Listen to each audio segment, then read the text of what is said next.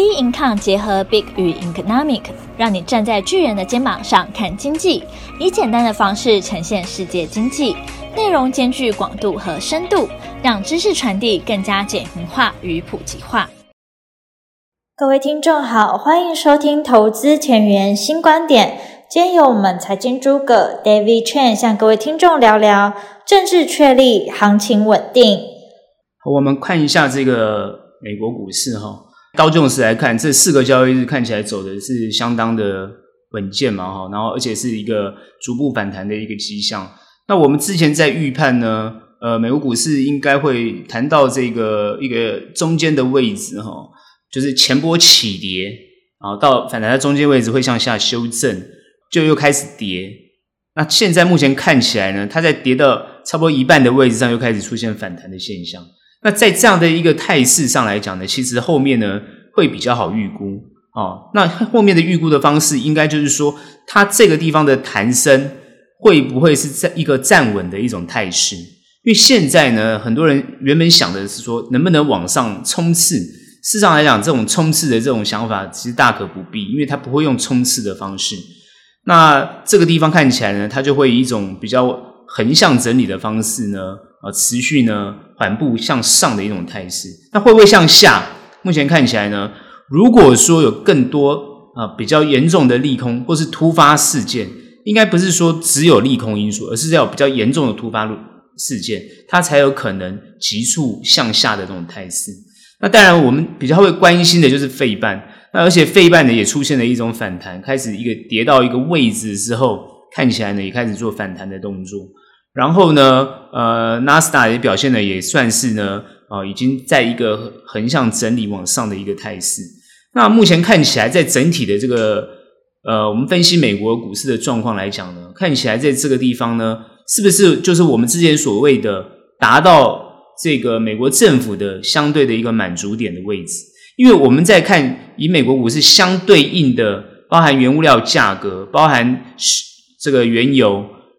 各方面的这些所谓通膨数据的这种问题，目前看起来都有缓和的现象，所以反映在美股身上，就会呈现出一个比较稳定而持平的一种情况。那这是一个好事吗？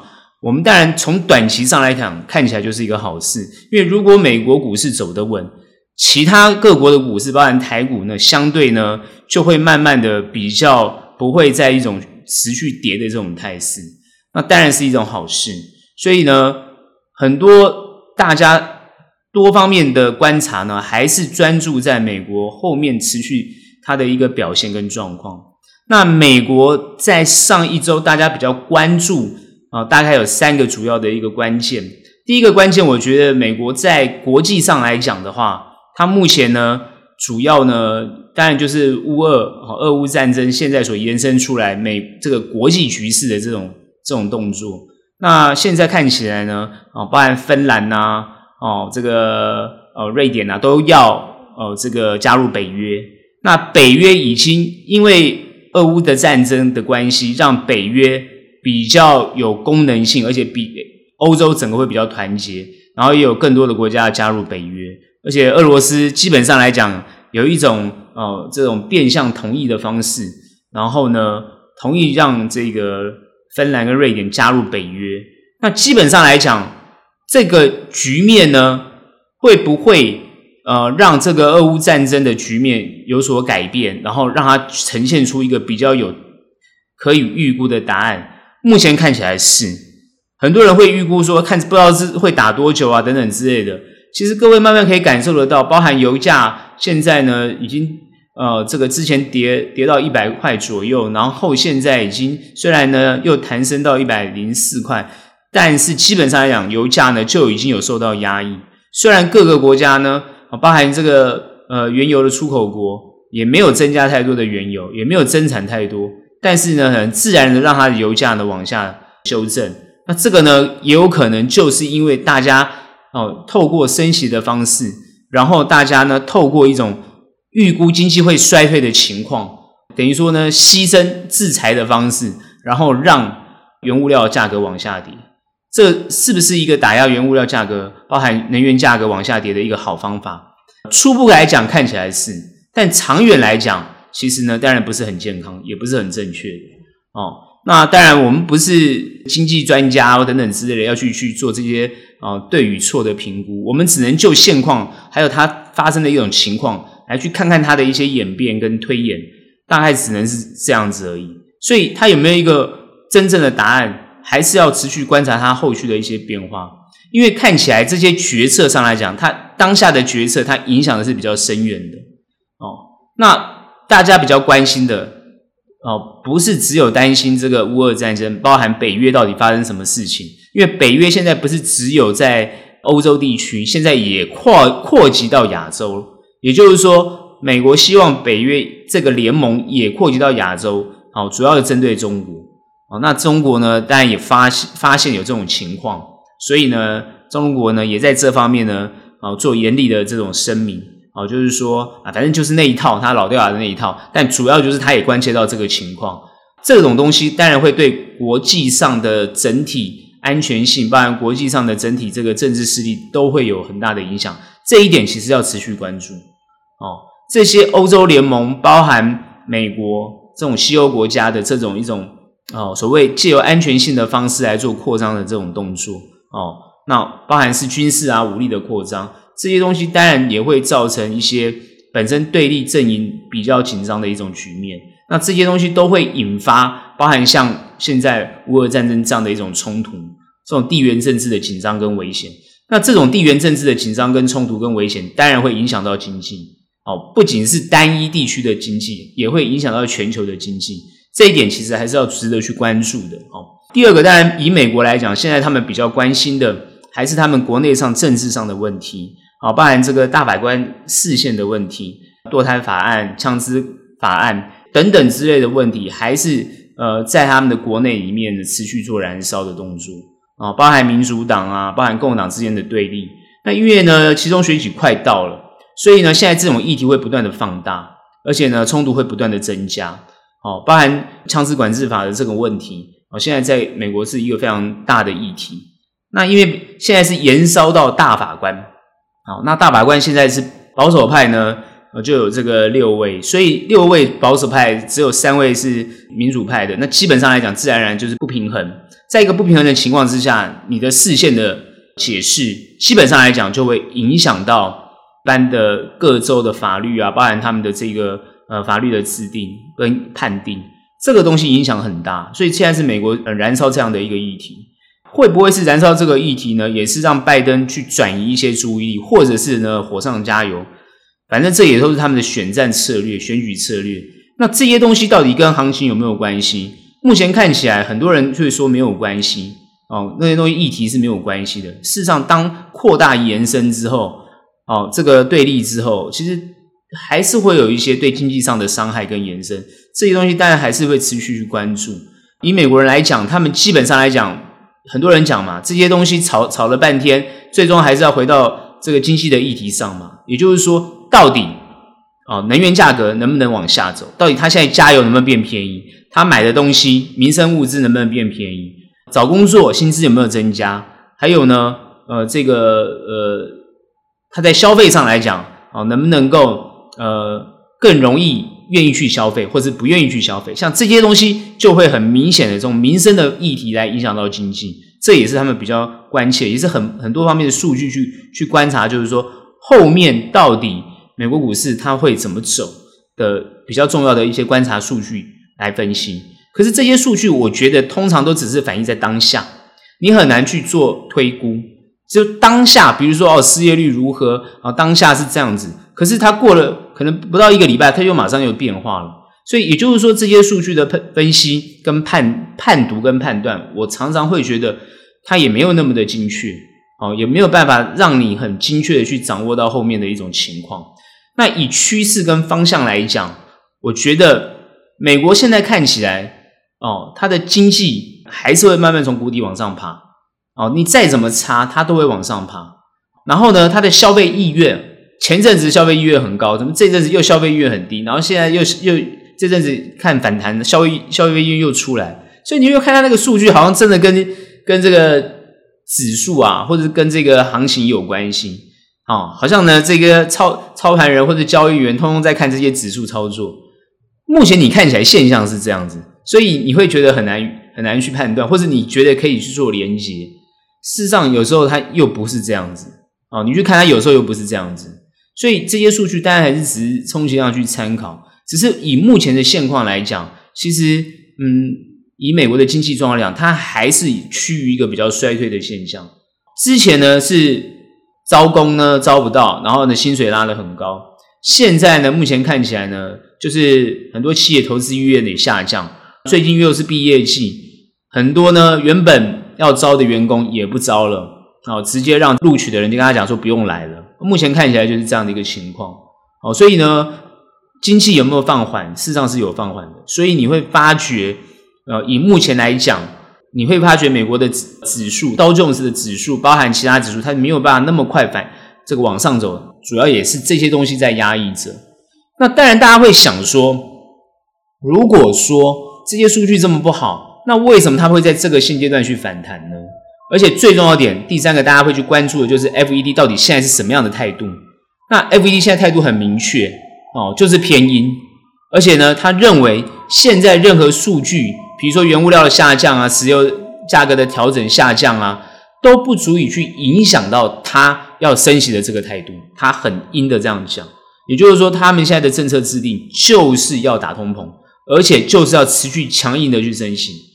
那这样的一个态度，已经大家都已经预估出来，七月份肯定就是要升三码了。那这样子一个很明确的答案，那当然到九月份升息，好，包含今年度应该就会按照联准会他们所设定的目标去达成。所以这个趋势不变的情况之下，很多人觉得觉得就是说，那到底这个时候该乐观还是该悲观？该有的经济数据包含。现阶段如果会影响盘势重大转折的这样的讯息，如果他事先预告你，其实他就是告诉你，就是说我现在就是要这样做。那至于市场怎么反应，他就会持续观察市场的动作跟反应，让市场去消化他的言论，让市场去消化他的态度，来看行情的一些变化。所以目前看起来，美国股市作为一个很适当的反弹。对于联准会来讲，是一种很不错的态度。就是说，如果这么这么强调要这样操作，诶，市场都还没有，还不会这么样的震荡，还可以有反弹，那就代表说，哦，他的想法市场去接受了，市场去消化了他这种利空的因素。如果说市场没有消化利空因素，而且是非常严重的这个下跌，很有可能就会改变他的态度啊。当然，这是有可能的。所以目前看起来，他应该会去执行他的政策，没有错。那如果现现在大家都在关心，因为市场反弹是因为觉得说它会转鸽，会会偏软，可是它现在又这么阴，那现在市场还是反弹。所以你看哦，市场反应有时候到底是递延还是超前，不知道。你现在去观察是不是这种现象？它这么阴，照理讲马上要跌，没有，又突然缓和了。像之前它很阴，要升三码，超跌了连续四根。哦，超级跌就是直接跌了四根，哦，直接破坏了之前反弹的格局。那现在又它还是非常的鹰派，而且绝对要升息三码。那你它慢慢缓步上上升，只是因为还没有到它决定要升三码的那个时刻。现在是它决定升三码之前的反应。那这个反弹会不会是一个它要决定升息的当下的一个前期的反弹作为？像之前就是这样的状况，那他决定升三码的时候，开始就继续跌，这个也很难说哦。所以为什么说很难预估的原因就在这个地方，因为之前是这样子，那现在会不会是这样子？那以现在目前的整个经济氛围来讲，很多人会认为说，哎，这个地方反弹是不是会走稳啊？等等之类的。可是我的研判基本上来讲，可能还没有结束哦。虽然目前看起来他们已经结束了，而且联准会呢。哦，觉得市场应该已经接受他的说法，但我认为还不一定哦，还不一定。所以很多人会说，那这个会地方往上去吗？我认为它会这个地方先比较好，就是在这个地方横向整理，在一个幅度比较小的地方，在这个地方弹。但比较不好，就会弹着弹着就往下往下走了，这就比较不好，就代表说它还没有走稳。所以，当然我们希望它在这个地方是弹的是比较稳，然后呢，不要跌破前低二九六五三的位置。然后做一个横向往上的动作，但这是我们希望。那一定要有相关比较好的数据跟环境跟氛围，因为目前现在看起来，所有的数据看起来是趋于一个稳定的态势。好，包含比特币已经弹回到站稳这个两万一啊，我们不能讲站稳，因为它现在整理一段时间，它出已经在这个两万一这个位阶，那看起来没有继续往下挫的情况。Tesla 还涨到一百呃七百三十三，苹果呢也涨涨到这个一百四十几块，就涨回到它那个位置，所以慢慢都已经在往上走的一个阶段。哦。最近科技类股也开始在反弹，所以目前看起来美国股市感觉就会比较安全一点。比较重伤区的还是在费半。啊，尤尤其是半导体，但是最近又开始慢慢好像碰到底部，开始反弹，反弹只是跌多了一个弹升的动作，但它会不会涨到它原本应该有的位置哦，涨到它前面起跌的位置，那都还要去看后面的状况，所以目前应该还是这样的一个态势跟局面。好，那对策是什么？之前我已经讲了好几周了。对策就是短的部分还是不要太哦，看不懂的不要做。其实已经帮很多人避开整个风险，整段整区段的风险。只是最近在弹升，很多人就急着问要不要去接，可不可以开始买了？我认为短线上来讲，基本上它的操作就还是以一个短线的态度去应对。如果是短线态度去应对，只要它有弹，当然都是有获利的机会。那它有跌，但也是有买的机会。只是问题是说，你在这个你，因为你抓不到它的时间点位，所以呢，你会在，因为它当下，你看所有的新闻都是解读当下。当我们现在这在这边这个录 podcast 的在讲的时候，是比较好的一种气氛。可是你知道，昨天跟前天它并非如此，气氛是非常糟的哦。我讲的当然是台股，因为美股基本上来讲。都很很稳定，走的没有很很很糟。可是台股为什么那么弱？就是大家开始看费半，所以就很紧张。你看费半也是只有啊，这昨天晚上开始才才开始做弹升，所以大家的氛围现在的氛围还是处于一个非常焦躁的这个阶段。所以你在一个这个氛围比较焦躁的阶段，你用一个呃抢的抢短的动作，那你本身来讲你要抢短，你的动作当然就要很快哦。所以这一点呢。并非不能做，而是你做短的人哦，我们也在做，但我们基本上也是用这样短的态度去面对，状状况也都是非常理想，没有太大问题。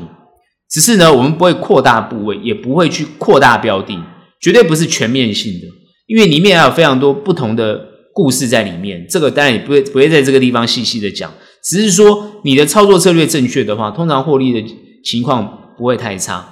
那第二个当然是面对到中长的朋友，因为中长朋友一直会跟我讲说，哇，你前面一直讲讲讲讲都可以都可以买，那现在到底能不能买？包含美股也是这样子。那其实策略没有变啊，你既然是中长，你何必去改变呢？你看最近弹升，很多人都是很高兴啊，但是也不要高兴太早啊，因为它还没有走完啊。所以你就是中长的态度，你就是用中长的角度面对，而且中长常常要有一种捡便宜的心态。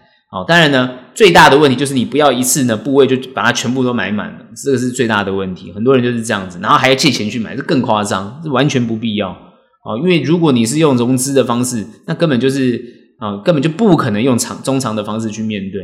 哦，除非你的这个资金部位非常的大，或是呢你的容错几率很高，所以这个这个情况不应该呈现在中长现象。那中长其实还是要持续关注。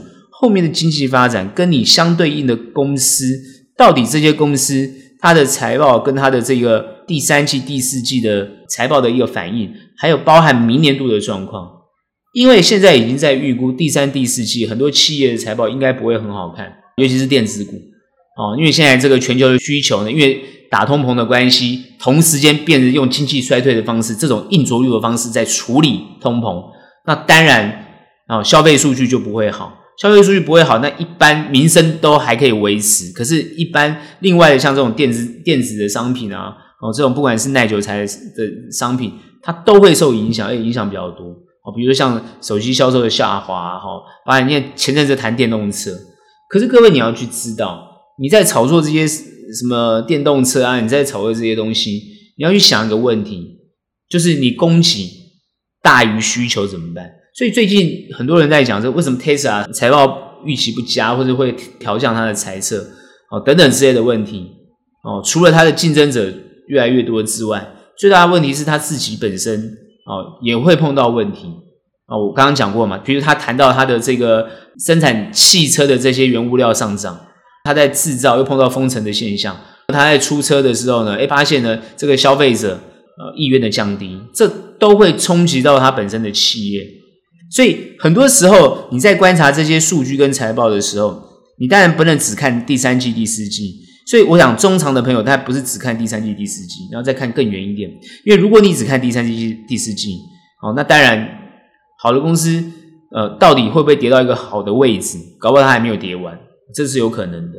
哦，所以呢，你当然可以慢慢买，好，慢慢往下去买都没有问题。只是你的资金的配置就非常的重要。所以中长当然还是可以持续执行，只是很多朋友会说：“哎，我我之前讲的中长位置，它是买到高的位置，哦，会有这种现象是没有错，但是你绝对要有一种哦持续哦这个让成本降低的这个观念，所以你绝对不会哈、哦，我们也不会建议你一次买到很多哦，就是好的公司慢慢去买，这是这是一个很重要的态度。这样子呢，等它在弹升的时候，因为好的公司它在弹的速度会比别人快。因为它是好公司嘛，它搞不好第三季、第四季的财报都还是很漂亮哦，所以你也要选呐、啊。很多人在选说，哇，已经跌很深，第三季、第四季财报也很烂的，那你选它干嘛？你当然要选预估第三季、第四财报会不错的公司嘛。所以这点也是很重要的，是一种我们讲叫操作或者是一个投资的一个最基本的观念哦。你买当然是要买成长的，而不是买衰退的。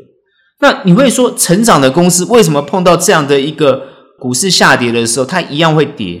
其实常常成长的公司，它跌的会比比人家多，因为它基本上估值太高了，也就是它实际上的获利并没有追上来。美国的成长股啊，常常叫做本梦比股，所以不用太去追逐这些所谓的成长股，而是你要成长股是要追逐营收成长的股票，而且营收成长是要稳定，而不是那种暴冲式的。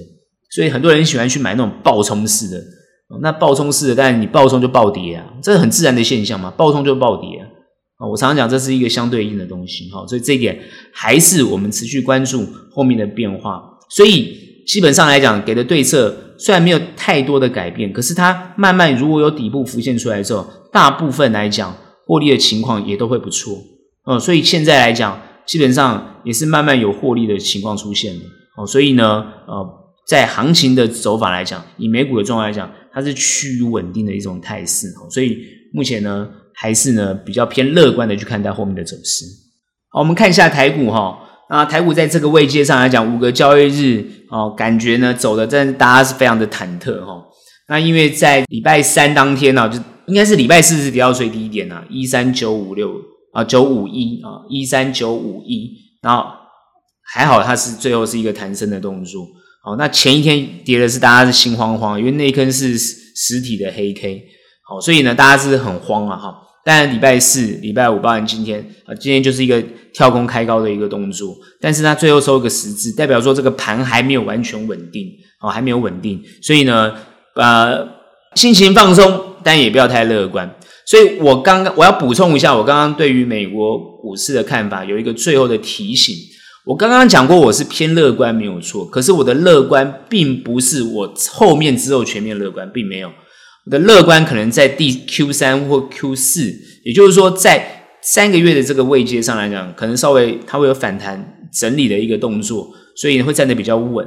但至于它后面会往下还是往上，那要端看后面有没有比较呃好的一些政策，或者比较好的一些经济上的一些数据来支撑它往上的动作。如果没有，它还是会往下走，因为升息的趋势是很明显的。缩表的趋势也很明显，也是也就是说，市场的资金其实是变少的。那你今天这个风险性资产，你如果没有资金的源澳元的话，事实上它要有不错的涨幅，都是相当的困难。所以呢，它还是有比较大的利空因素压在后面的。所以呢，不要我的乐观，并不是说哦，现在你要非常的乐观，然后呢，哦一路冲冲刺到明年，当然不是这个样子。只是说，现在你可以保有保有比较乐观的心态，是因为它会有一个弹升的幅度，但是后面还不一定。好，所以这点还是要保持警戒。好，那我们讲台股，台股基本上来讲呢，我们可以看到，他今天在这个地方做一个呃，等于说用了五天的时间，想要逐出一个呃初步的底部。我为什么讲叫初步的底部？哦，因为还没有正式他走完一个比较明确的态势。它如果走的比较像美股状况，我觉得那个态势就会比较好，也就是它的反弹的结构上来讲，哦，就会趋于一个底部打出来的一种反弹的动作，然后往上走比较稳。如果说它不是这样的态势的话，它就还会持续震，而且这个震还会往下再持续探底。那目前大家当然比较关心说，是不是会持续往下探底的动作？我的看法是这样哦，因为呢。目前我觉得不会，我很肯定讲不会。哦，为什么？首先就是美股在这个位阶上来讲，它走得比较稳定。那台股应该要在短时间里面恢复到像美股的位阶啊，至少走到比较接近的位阶，然后持续的跟着国际股市走。那因为台股是超跌的，可是我们看到超跌并没有超涨哦，所以很多人觉得很奇怪，不是说急跌会急涨吗？为什么急跌没有急涨？那我之前，我上一周已经跟大家分析过，只是大家觉得所有人听到觉得很扯，怎么会这样子？不过就不是在看经济数据吗？不是看财报吗？哦，那不是就是看这些技术分析吗？奇怪，怎么提到政治呢？哦，事实上来讲，哦，台股呢就是政治盘。哦，我一直认为就是这样。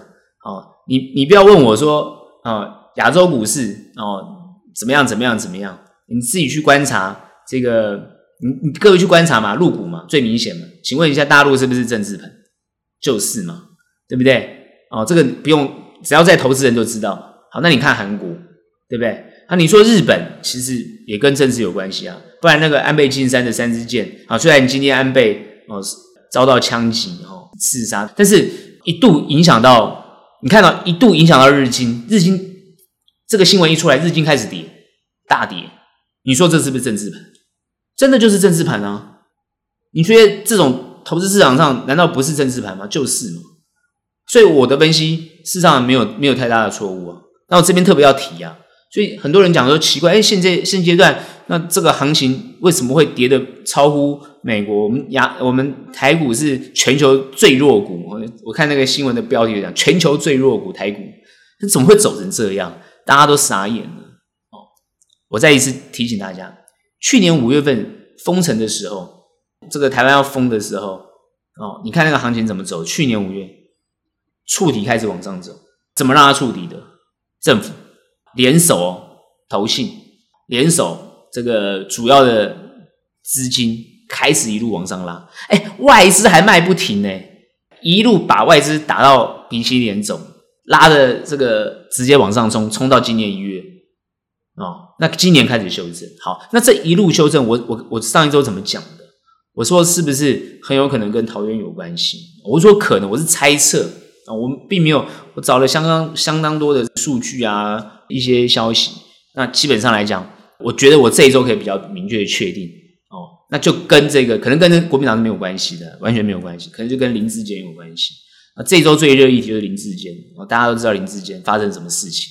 好，哎。既然林智坚发生这个事情之后，股市开始往上弹，啊，那那就很明显，细节我不多说，各位自己去看，为什么发生那个事情之后，哦，那行情就开始回升，哦，所以呢，这个大家可以去猜测为什么，哦，而且打的呢，竟然不是民进党的去打，民进党都没有人再出来打，当然就是国民党，而且最大的关键是民这个民党侧翼，哈，我们想说侧翼到底是哪些人，这个我们也不知道，反正就是侧翼。哦，哎，是不是有做了一些动作？那其实我常常在观察这些这些政治的变化哦，那它其实是有影响的。所以台股到底是谁在后面操控？很多人喜欢问，政府到底是谁在后面操控？那谁有能力操控？那政府所谓的政府是谁？那你就你说现在的执掌是谁？那就民进党。那民进党现在的这些主要在台面上的这些政治人物，或者是这些官员，那这些官员背后又代表哪方面的势力？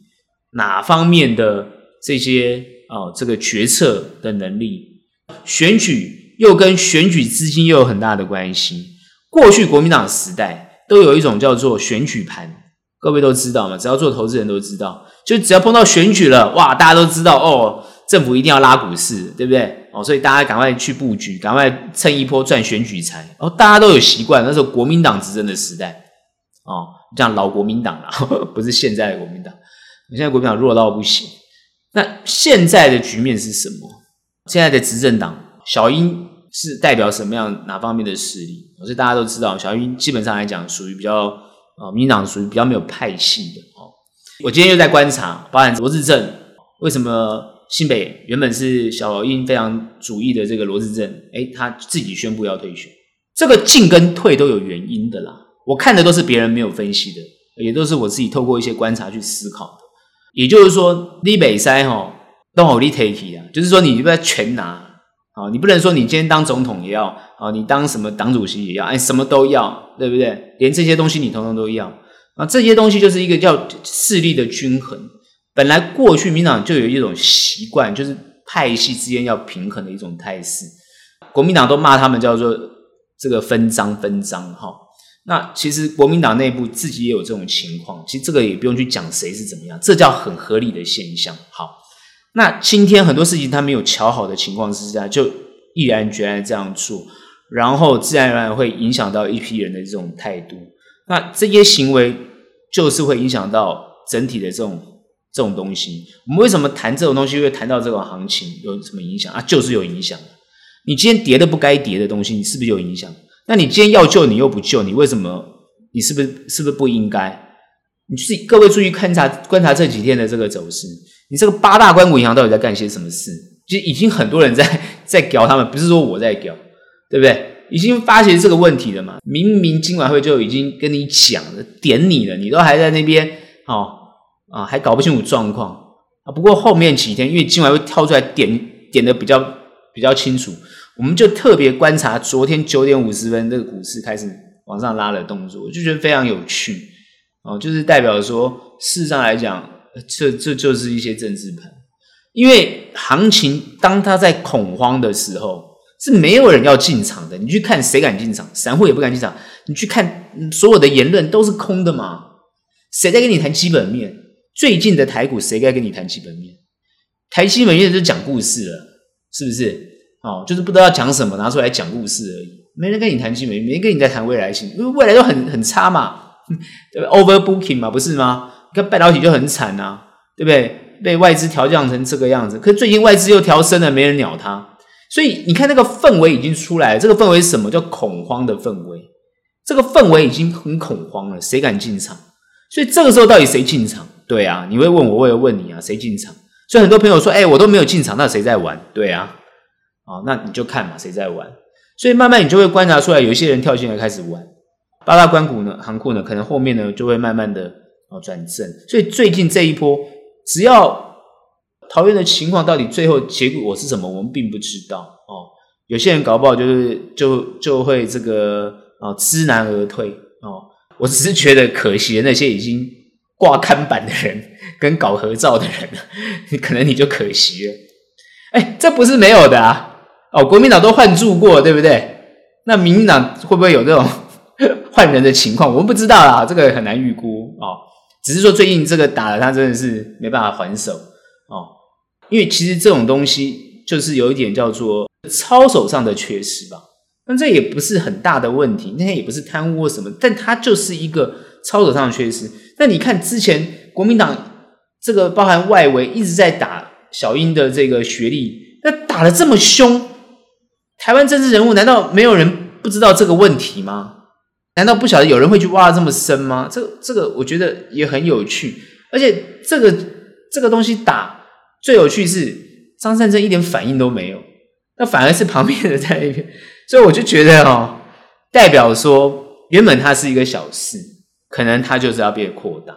那我认为很有可能是背后有些势力在做这些动作，但如果说，这件事情又被摸掉了、乔掉了，或者是诶没事的，然后让它继续冲刺的话，那行情就又很难讲。除非说，诶他们已经达到某种协议了哦。那我认为不该跌，它跌到这个地方，那它就会要慢慢往上走。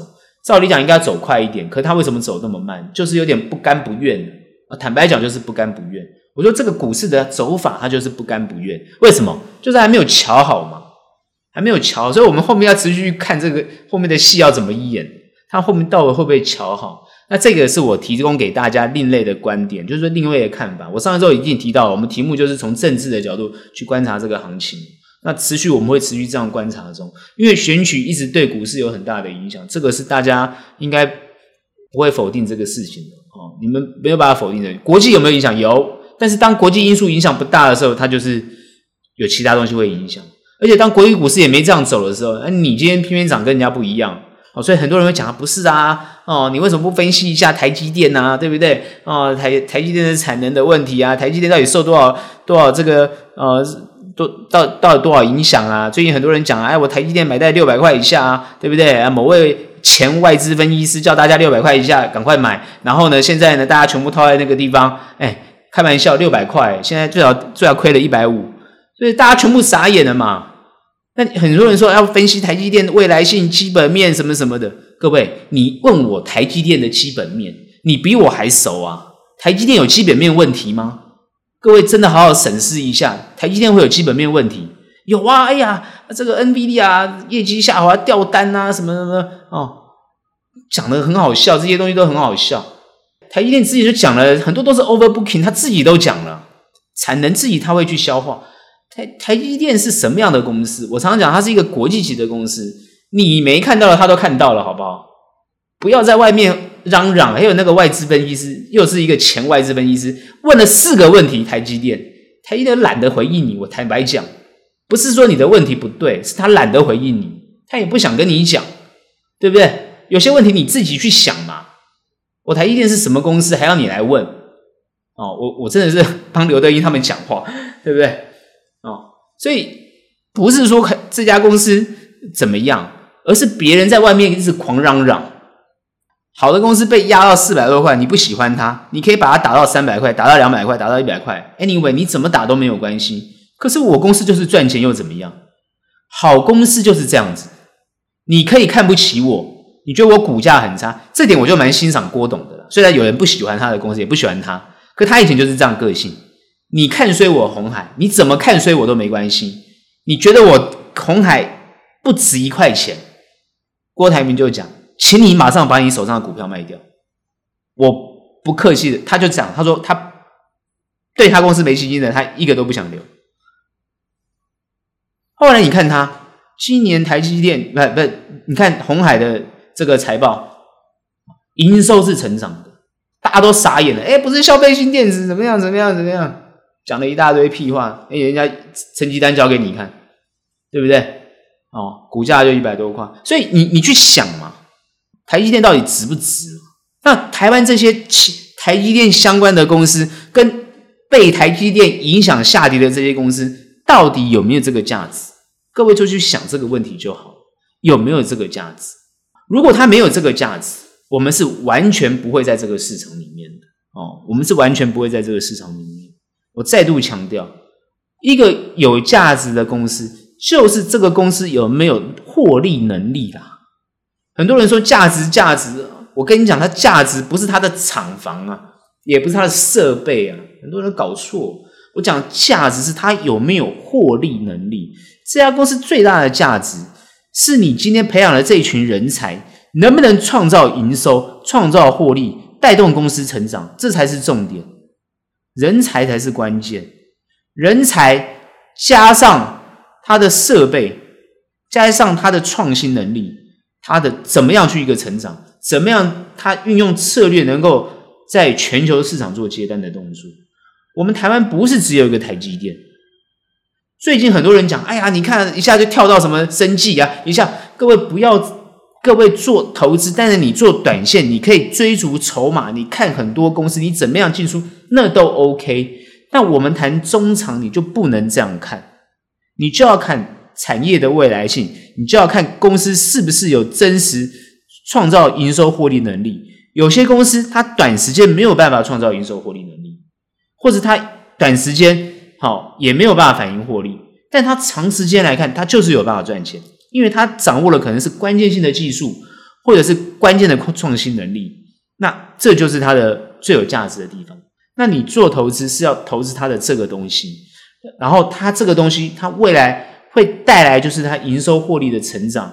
也就是说，很多人就是说啊，它营收获利成长，那就是呃赚股息股利，那也没有关系。好，很多人讲叫存股的概念，这我都 OK。好，所以很多人讲啊，买中长期是不是就是存股？那也没有意见，我没有意见，但我们不是，我们中长的不是用存股的角度去看这些事情的。好，我们不是，我们就是看它的股价能不能成长。我们主要就看它的股价能不能成长，我们关注的是在这个上面。哦，我们不是看那个什么蝇头小利，什么配股配息是蝇头小利，你看那干嘛？当然是看它有没有成长，哦，业绩的成长，股价的成长，哦，营收获利，获利有没有成长，毛利率有没有提升，很多都看这些事情。你会看，大家也会看，所有人都会看。那那么简单的道理，那为什么还会跌？通常就是行情、气氛、投资氛围，还有一些呃获利预估，觉得它会下滑。所以它的股价就会震荡，这些东西都是哦，我们讲说财富重分配的关键因素哦。所以为什么财富会重分配的原因，通常都是你看的点跟别人不一样，或是你看的点跟人家一样。有时候呢，他对你有益；有些人他对你，有时候他对你没有益。好，那这个当然就是一种决策。所以以台股目前的状况来讲的话，我刚刚提到，我先前已经把政治的状况影响会已经先分析完了。